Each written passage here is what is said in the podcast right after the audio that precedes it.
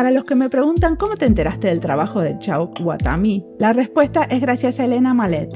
A ella la entrevisté en el episodio 174, donde hablábamos de entender y promover el sistema cultural del diseño. Y ella me mandó una lista de gente que me recomendaba entrevistar. Y como entender el sistema cultural del diseño es algo de lo que queremos aprender, entonces empecé a desglosar esta lista.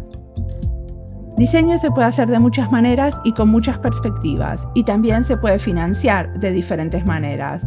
Una de ellas es a través de residencias en diseño o crear vínculos con organizaciones internacionales a través de proyectos. Una organización que da becas a diseñadores es el British Council. Chua Watami trabaja como productor, curador y coordinador de proyectos para el British Council y nos va a explicar qué quieren promover y cómo los diseñadores nos podemos beneficiar de entender más el trabajo de este tipo de organizaciones. Justamente su trabajo consiste en diseñar programas regionales porque es un coordinador de arquitectura, diseño y moda. Y de este tipo de diseño, sin fronteras, con miras al futuro y a la colaboración, queremos aprender más. Mi nombre es Mariana Salgado, esto es Diseño y Diáspora.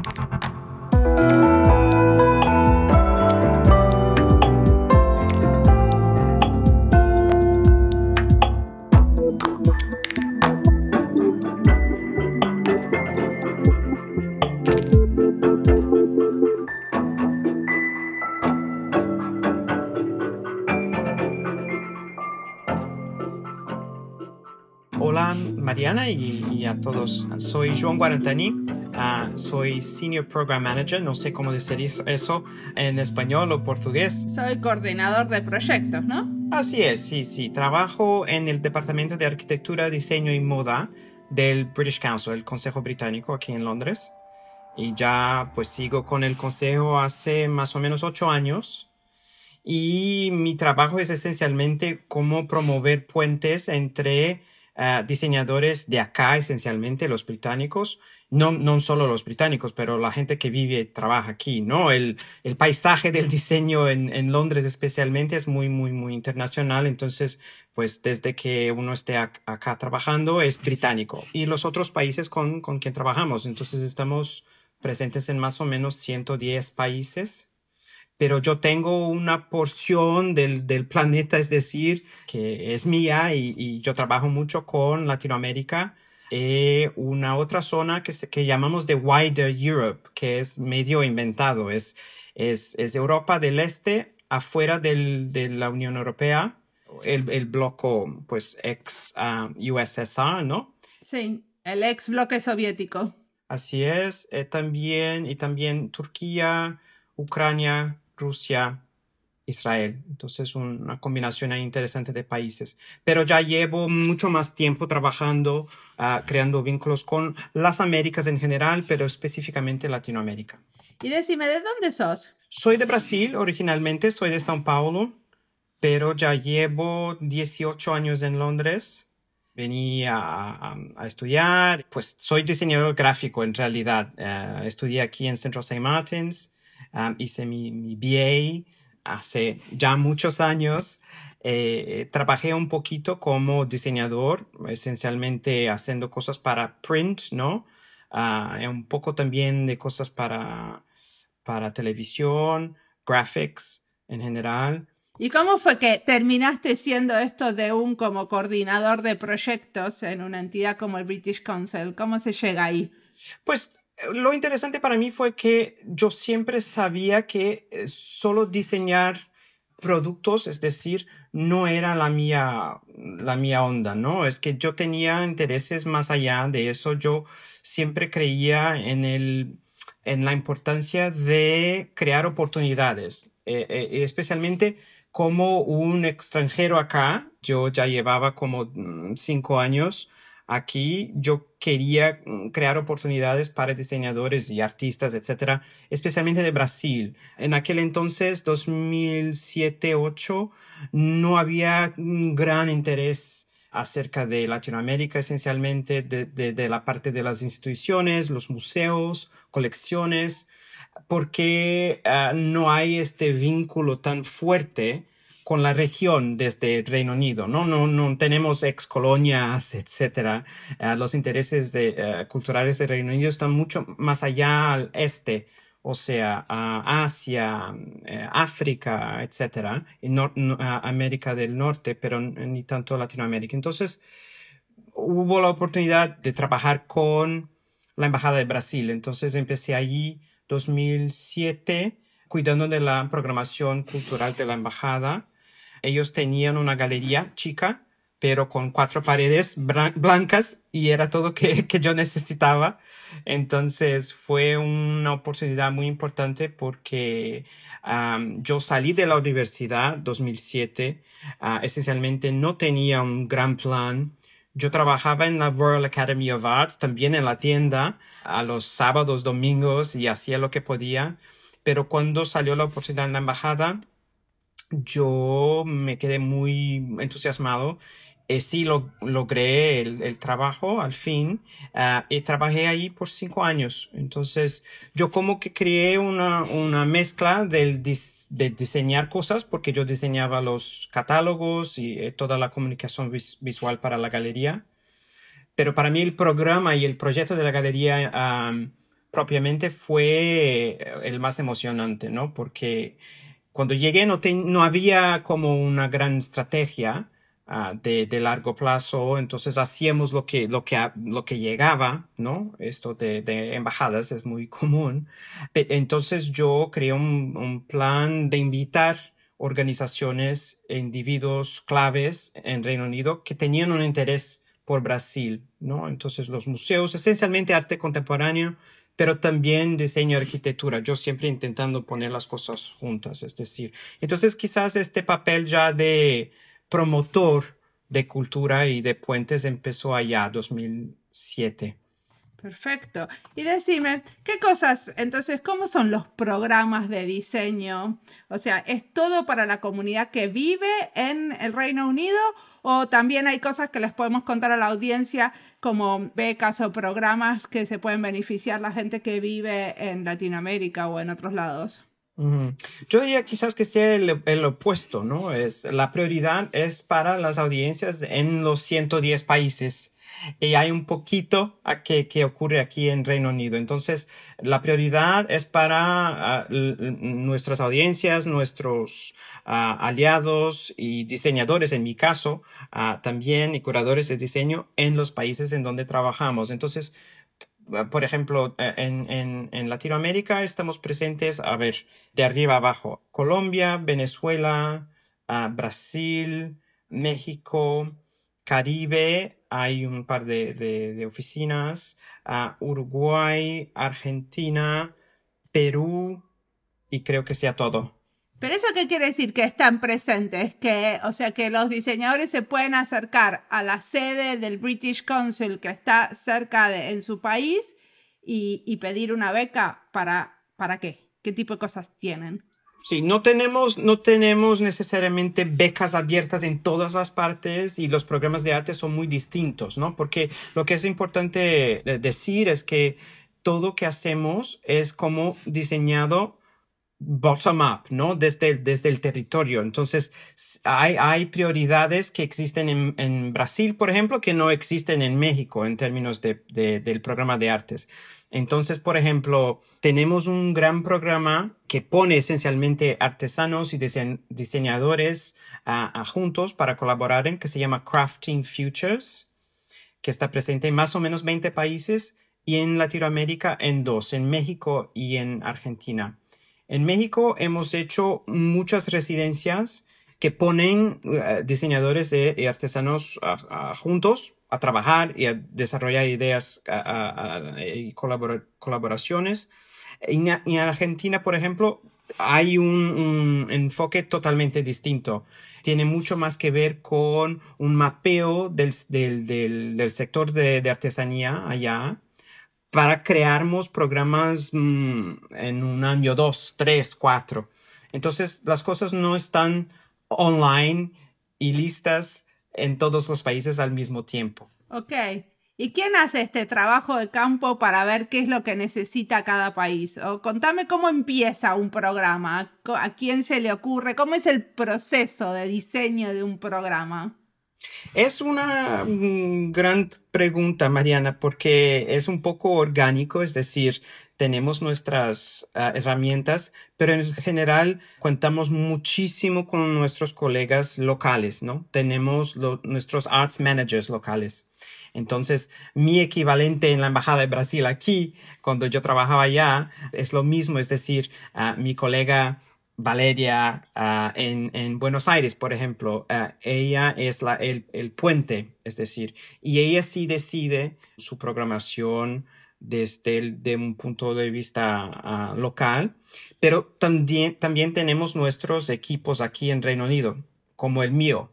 Entonces tenemos los equipos de las disciplinas que están aquí en Londres, entonces literatura, artes visuales, música, teatro y danza, y yo arquitectura, diseño y moda.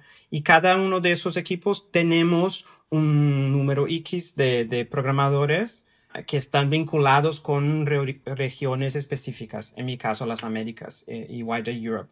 Entonces trabajamos, muy, es muy codiseñado, todo es muy codiseñado y también además de eso con nuestros ah, aliados aquí en Reino Unido y locales, ¿no? Las organizaciones que se unen a nosotros, que quieren co-diseñar, coproducir cosas.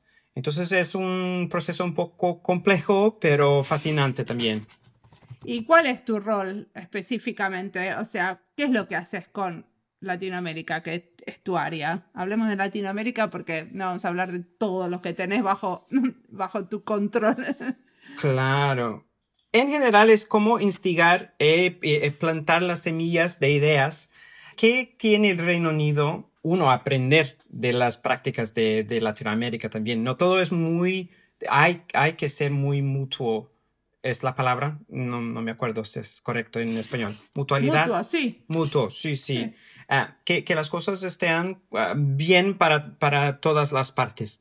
Pero una gran parte de nuestra programación en Latinoamérica específica ha sido un grupo de residencias y fellowships, porque ahora una figura muy bien conocida, Lina Bobardi en Brasil, por ejemplo, pero en 2011, 2012, cuando yo empecé uh, en el Consejo Británico, no era necesariamente una figura muy conocida aquí en Reino Unido. Entonces, creamos una alianza con uh, la Fundación Lina Bobardi, más el museo que ella diseñó muy famoso en, en Paulo y, otros, otros aliados, CESC también un aliado muy importante, para crear una oportunidad para diseñadores británicos a ir, irse a Brasil y como a descubrir cosas que podrían de, después traer de vuelta. Entonces era un, una oportunidad de cuatro años, un diseñador se iba a Brasil al año y creamos esta network, esta red de personas aquí que pueden contar la historia de Lina Bobardi. Naturalmente que eso es un poco, pues parece un poco viejo, una idea vieja, porque ya Lina ha, sido muy, muy celebrada, pero sí yo creo que fue un, un, una etapa importante eh, crear um, esta, esta, estos vínculos. Y, y, desde ahí entonces creamos otras fellowships parecidas. Uh, Salmona en Colombia, fue también un ciclo de tres años con diseñadores indios allá, eh, trabajando con la fundación, fundación allá, mm, publicaciones uh, y todo tipo de, de, de, de, productos después que salen ¿no? de, estas, de estas experiencias.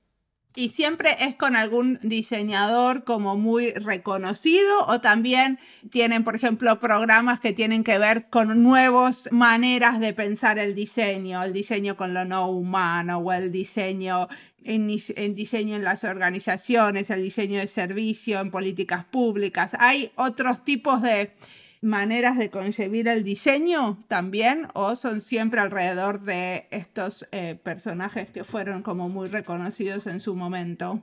Pues eh, yo creo que la cuestión de las fellowships uh, era siempre como una, un hook, ¿no?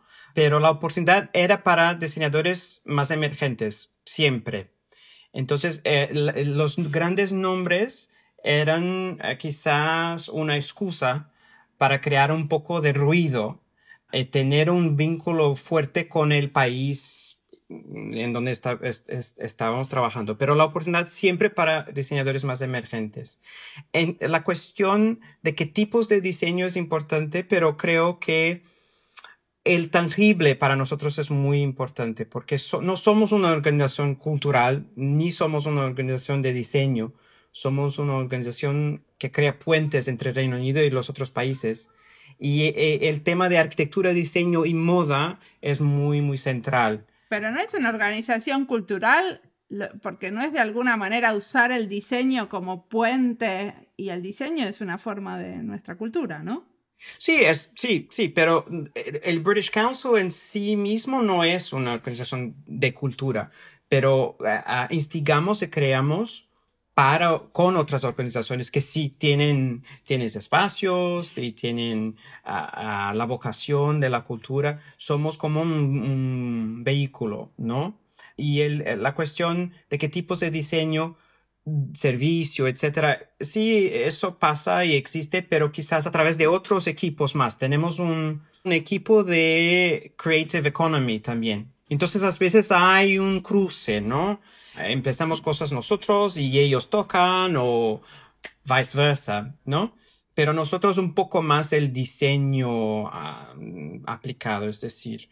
Pero hay temas que, que, que, son, son muy centrales para nosotros hoy en día, como mm, ya debes imaginar, ah, cuestiones de sustentabilidad, ¿no? La cuestión, especialmente en, en, en, en el que tiene que ver con la moda, ya tenemos una alianza con una organización que se llama Fashion Revolution, que promueve el consumo y la producción responsable de la moda, que para nosotros es muy importante. Fashion Revolution. Sí, son una organización aquí de, Reino Unido, pero tienen presencia en más o menos 100 países. Son una, una charity también.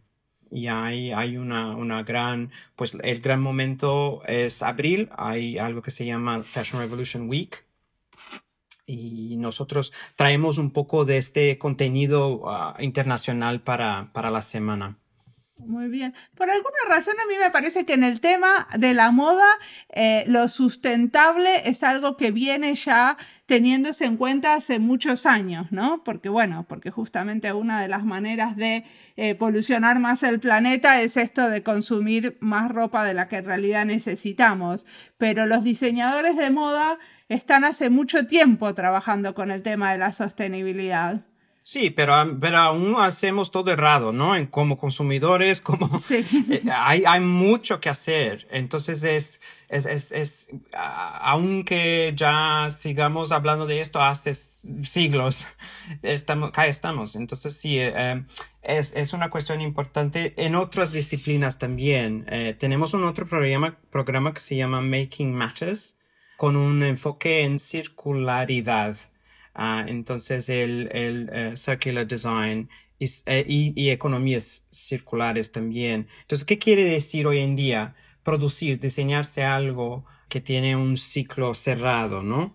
Intentando cómo aprender de distintas perspectivas, ¿no, Mariana? Porque la idea de que alguien tiene la, la solución perfecta, eso no existe. Y en mi trabajo, yo creo que lo mejor que podemos hacer es poner gentes ¿no? Poner diseñadores, la gente que está pensando el futuro, y así sí se crean las, eh, los puentes entre culturas. Sí. Y cuando piensa en el futuro, porque una de las cosas que dijiste es que cuando empezaste a trabajar en la embajada no había como un proyecto de estrategia a largo plazo. Supongo que eso en donde vos estás sí lo tienen. Están pensando la estrategia de la organización y cómo van a ser los programas y las pasantías y las becas y las residencias para diseñadores en el futuro. ¿Cómo se piensa eso? Es un poco complejo porque somos parte de una organización que es más allá del diseño y, del arte, de la cultura. Ah, también trabajamos en educación, enseñamos ah, el inglés, tenemos esta parte más ah, pública porque tenemos un vínculo también con el gobierno pero al mismo tiempo somos independientes. Ah, entonces, ah, las prioridades cambian es decir, pero las cuestiones de e-, equidad de género específicamente, mejoramiento quizás de nuestras sociedades comunes, es algo muy central, la cuestión del, del medio ambiente hoy en día también. Entonces ya tenemos ahí unos tres, cuatro grandes temas que, que nos ayudan con las decisiones del, de los proyectos.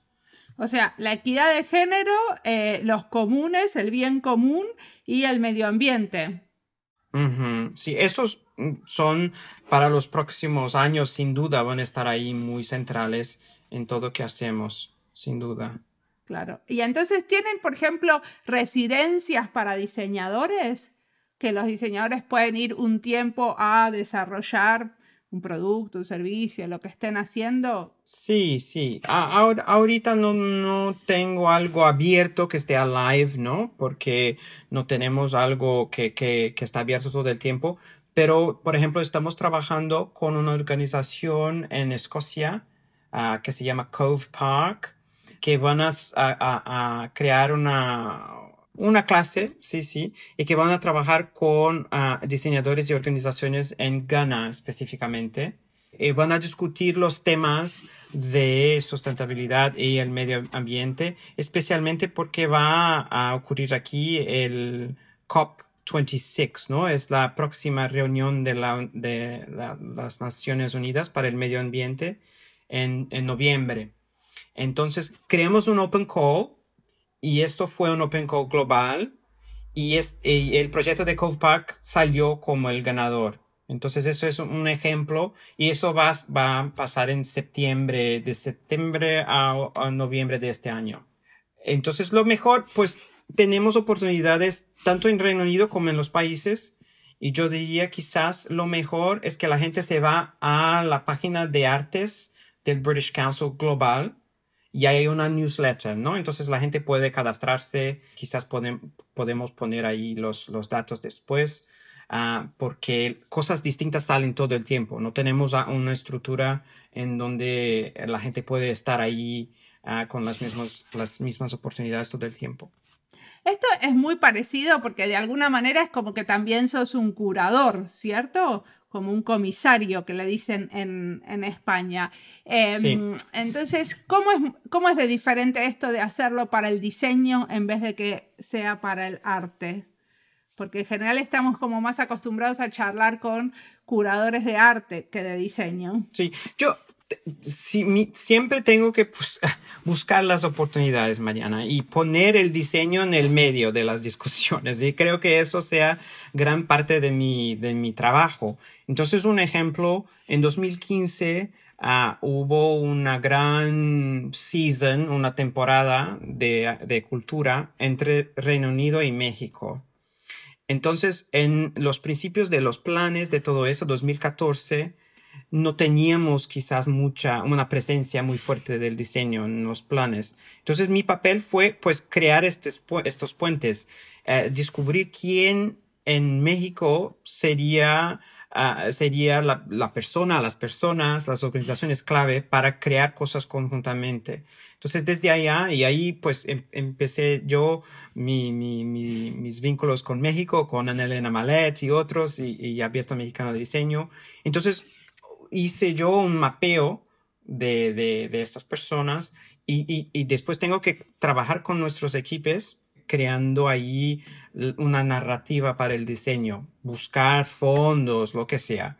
Entonces, eh, en 2015 hubo como dos o tres grandes proyectos de diseño que, que hicimos en México. Hicimos una instalación en el Zócalo con uh, Morag Myerskov, que es una diseñadora que vive aquí en Londres, hizo una gran estructura en la plaza que se llamaba, a ver, Mirar y Ver. Era una gran cámara oscura eh, y fue como una celebración del, de su inspiración en todo que, que, que, que vio en, en, en, México. Medio hizo una, una residencia allá y trabajó con Abierto Mexicano de Diseño para desarrollar la, la, pieza. La otra cosa que hicimos fue comisionar el pabellón británico en la feria del libro de, Guadalajara que al fin sí, podría ser algo muy aburrido, ¿no? Vamos a poner ahí la oportunidad, alguien tiene que hacer un pabellón de feria, pero al fin yo tuvo que insistir que no, que sería una gran oportunidad, oportunidad para un diseñador de hacer algo pues que, que, impactante, ¿no? Entonces creamos como un, concurso. Tuvimos la suerte de trabajar con Carmody Gork, que son unos, unos arquitectos ya bien establecidos ahora, pero en 2013, 14 quizás un poco más emergentes. Entonces es siempre pues luchando para que el diseño esté en el medio de, de todo eso. ¿Por qué? Porque en general el diseño queda como en otro plano y no, no pasa a ser parte de estas exposiciones. Sí, eh, a veces sí, pero creo que artes visuales, el teatro, la danza, son la literatura quizás, ya están ahí mucho más bien clavados, tienen sus espacios y la, cuando uno piensa, ah, si va a haber una gran, un gran festival de cultura, a veces uno se olvida del diseño porque no tenemos, no tenemos la, la, representación a través de organizaciones o, ah, ¿me entiendes? E, e, entonces, yo creo que mi papel es como, es decir, wave the flag. sí, que el diseño sí es muy importante. Y a veces los diseñadores ellos mismos no, no, nos, no, no, no si ven en, estas oportunidades. El presentar el diseño, las exposiciones, a veces es, hay, hay, hay oportunidades muy restrictas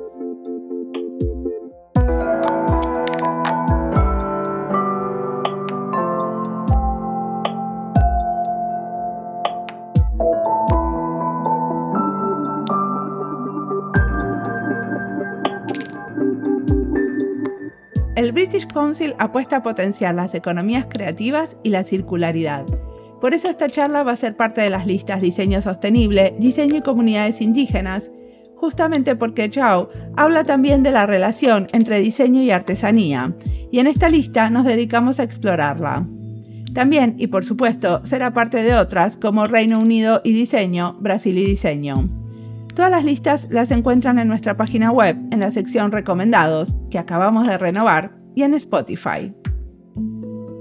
No sé a ustedes, pero a mí me tienta mucho la idea de participar de una residencia para diseñadores. Mi sueño sería un tiempo para desarrollar el podcast con mi equipo, con Andy, Julián, Mechi, Antonio, Laura, Nicole, todos juntos, pensando cómo se podría hacer esto de una manera más explorativa. A veces pensamos cosas, pero no juntos, con los horarios de cada uno, más las diferencias horarias, porque hace un año y medio no nos vemos en persona. Creo que los momentos intensivos en equipo son fundamentales, pero no es tan fácil generarlos porque el Zoom no lo soportamos más de dos horas. Y a veces, para que los instantes creativos en grupos se expandan y pase algo nuevo de verdad, necesitamos más tiempo. Sigamos escuchando a Jao.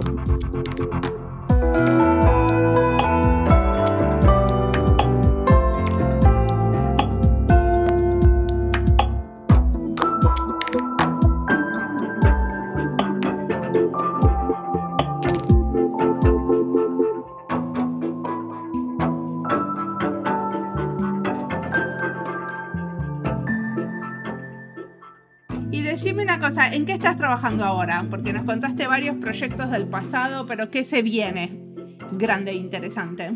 Yo sigo trabajando con bienales y festivales afuera del Reino Unido para producir contenido británico, ¿no? Entonces, ah, tenemos ahí una, un open call, una llamada abierta para organizadores, uh, curadores de festivales. Y eso sí es algo que especialmente la gente en Latinoamérica puede apply, no sé cómo decir. Sí, puede, puede solicitar. Sí, es una llamada anual. Uh, al momento no, no, no, tengo el presupuesto confirmado, pero ojalá sí, luego como julio, agosto, Ah, ya va a estar lista. Y la idea es, es, son micro grants, ¿no? No es como no son ríos de, de plata, pero que pueden ayudar sí a crear a vínculos entre Reino Unido y festivales.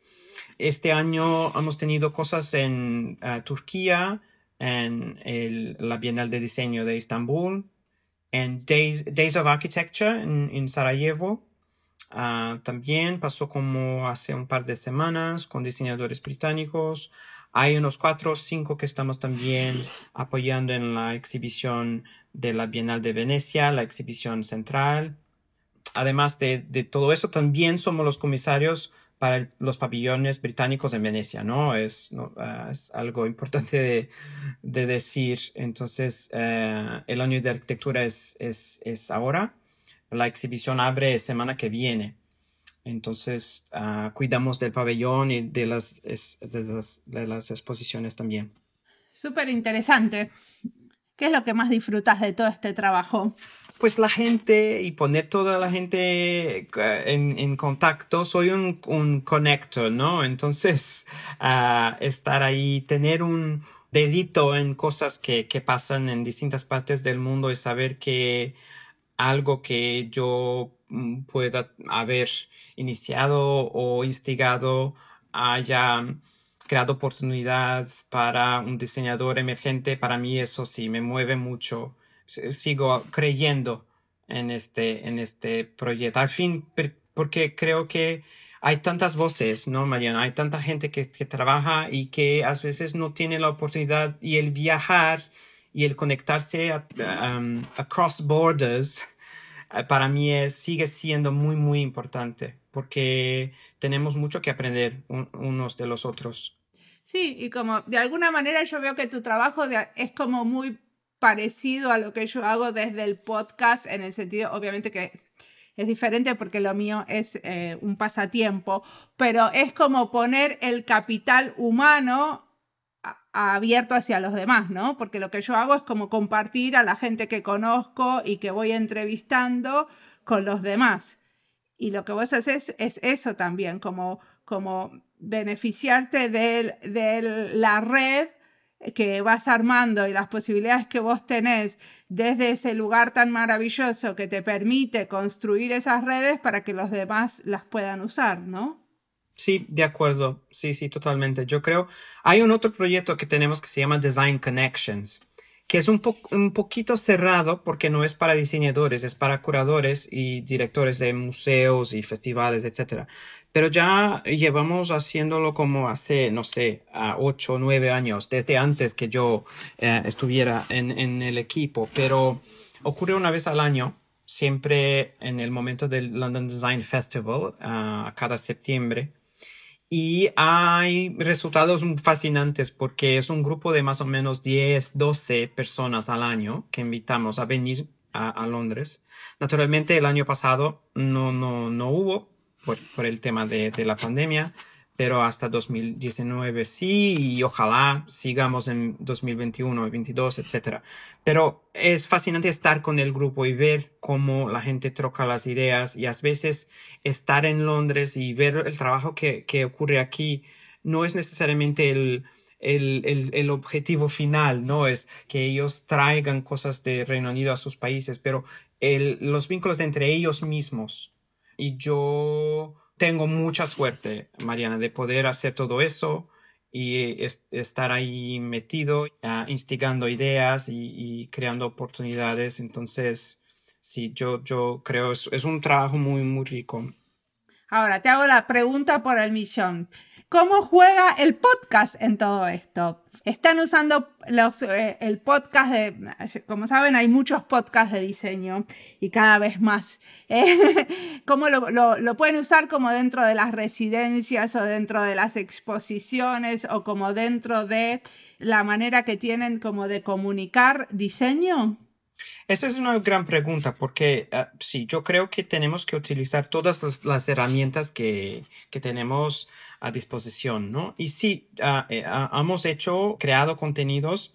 Lo que pasa para nosotros es que intentamos siempre como ayudar el sector y nuestros aliados a hacer más cosas. Eso es el, el, el focus, ¿no? No que creamos necesariamente nosotros entonces, mm, si tú vas a nuestra página web, no va a haber podcast de nosotros. No, no, yo no me refería a que ustedes hagan su propio podcast, pero sí darle lugar a los podcasts como medio de entender el diseño, que es un, es un medio emergente, ¿no? De alguna manera. De hecho, hay un como montón de podcasts nuevos de diseño. Sí, sí, es verdad. Sí, no, hemos, hemos hecho cosas con, con aliados, por ejemplo, con Diseño Magazine, son ah, una revista de aquí, de, Reino Unido también. Ah, hicimos cosas con ellos en Milán. cada año íbamos ahí porque naturalmente sigue siendo una plataforma muy importante aquí en Europa especialmente y los diseñadores británicos sí presentan muchas cosas y entonces sí, hicimos una serie de, de, de podcasts con ellos Videos también cortitos y películas. Siempre comisionamos cosas porque algo que se puede, pues, como difundir, ¿no? Muy fácilmente a través de las, de las redes. Y también cosas como toolkits. Hacemos muchas cosas que, que ponemos ahí en, nuestro, nuestra página web para que la gente sí puede, pueda bajar. Eh, eh, temas de, de Fashion Revolution, por ejemplo. ¿Y estos toolkits, o sea, estas cajas de herramientas, de qué son? ¿Para qué? Por ejemplo, cómo ser un negocio de moda sostenible. Entonces ahí nuestra alianza con Fashion Revolution, ¿no? Entonces tú tienes ahí todo, puedes bajar ah, todo ahí en nuestra, en nuestra página también. O Crafting Futures, negocio sostenible para artesanos. Entonces esto todo eh, desarrollamos con nuestros aliados a través de los proyectos y tenemos ahí en nuestra página web algo eh, se llama um, resources, creo. Entonces hay podcasts, hay de todo. Ah, genial.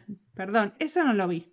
Me puse a ver los proyectos que me mandaste, pero eso no, e, eso no lo encontré. Decime, ¿qué cosas te inspiran? ¿Qué estás leyendo, escuchando? Yo participo de un grupo de un book club muy, muy chiquito, informal, con unos amigos.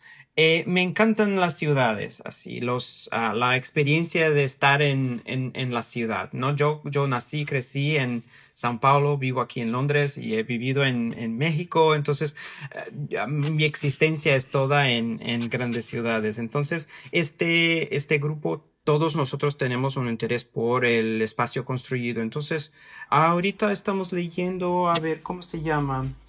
Building for Hope que es un libro de la brillante Mava al-Sabuni, es una arquitecta siria.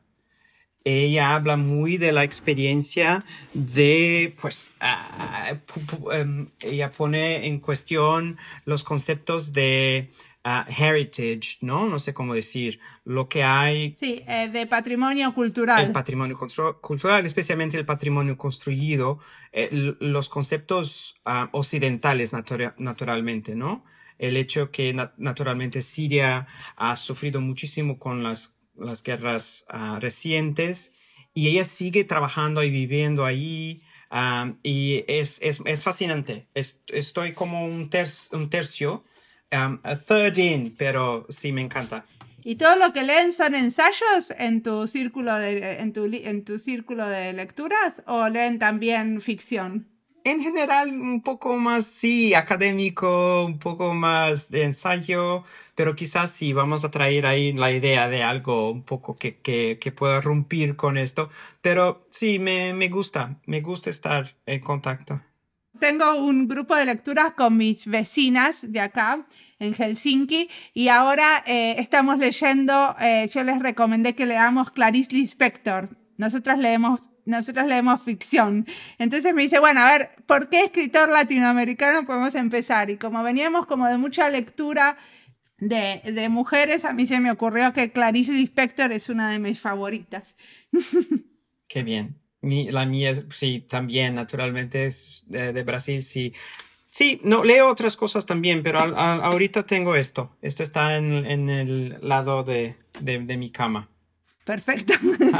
y, y decime una cosa, ¿qué le aconsejarías al Joao adolescente que fuiste, joven, que recién empieza la carrera?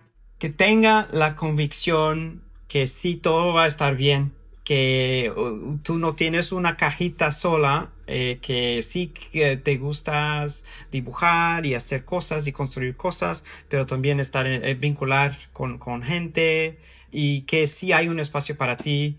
Porque si yo de, de, de niño no sabía, ¿no? No tenía, yo salí de Brasil sin saber exactamente lo que iba a estudiar.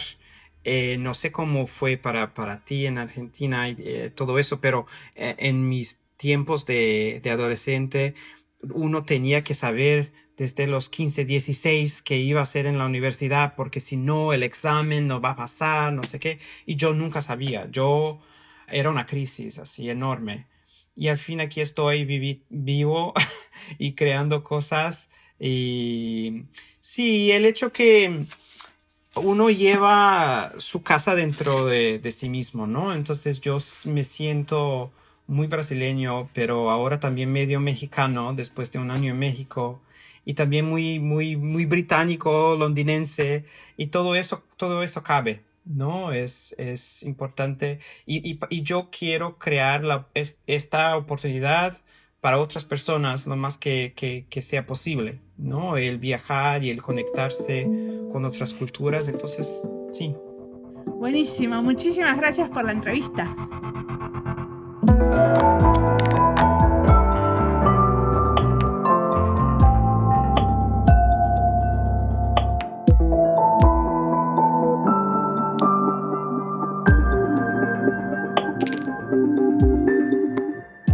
Se me acercaron para preguntar qué episodios recomiendo a una persona que quiere pensar en qué carrera elegir. Creo que esta es una entrevista que puede ayudar a mirar qué otros roles un diseñador puede tener. A veces la elección no es sobre qué tipo de diseño elegir, si diseño gráfico, industrial o textil. En este caso, Chao, él trabaja promoviendo diseño, creando oportunidades para otros. Y esto se podría hacer desde diferentes espacios. A través de una organización cultural, como hace él, es una opción. Pero también hablamos con otros que lo hacen a través de una política pública, como con la entrevista con Lucho Vallejo o una Cámara de Comercio. Sobre este trabajo nos contó William Urueña. También hay otros que lo hacen desde los medios de comunicación, como fue el caso de la entrevista con Luján Cavalier. Y creo que nuestro trabajo para el podcast tiene que ver con eso, promover un tipo especial de diseño. En nuestro caso, tenemos el acento en la difusión del trabajo en redes, del aprendizaje de pares, del diseño con comunidades y nuevos espacios como el gobierno y el tercer sector. Cada uno desde su perspectiva. Hay diseñadores que tomamos el rol de difundir diseño, para mí la cuestión es justamente eso, de tener una perspectiva y no que sea el diseño solo al servicio de una sociedad de consumo, sino diseño para buscar juntos maneras más sostenibles de vivir. Como siempre, la música del podcast es de Antonio Zimmerman. El diseño de sonido es de Julián Pereira. Este podcast está publicado con licencia creativa común con atribución. Esto fue Diseño y Diáspora Pueden seguirnos en nuestras redes sociales, en YouTube, Instagram y Twitter, o visitar nuestra página web diseñoydiaspora.org. No olviden recomendarnos. Nos escuchamos en la próxima.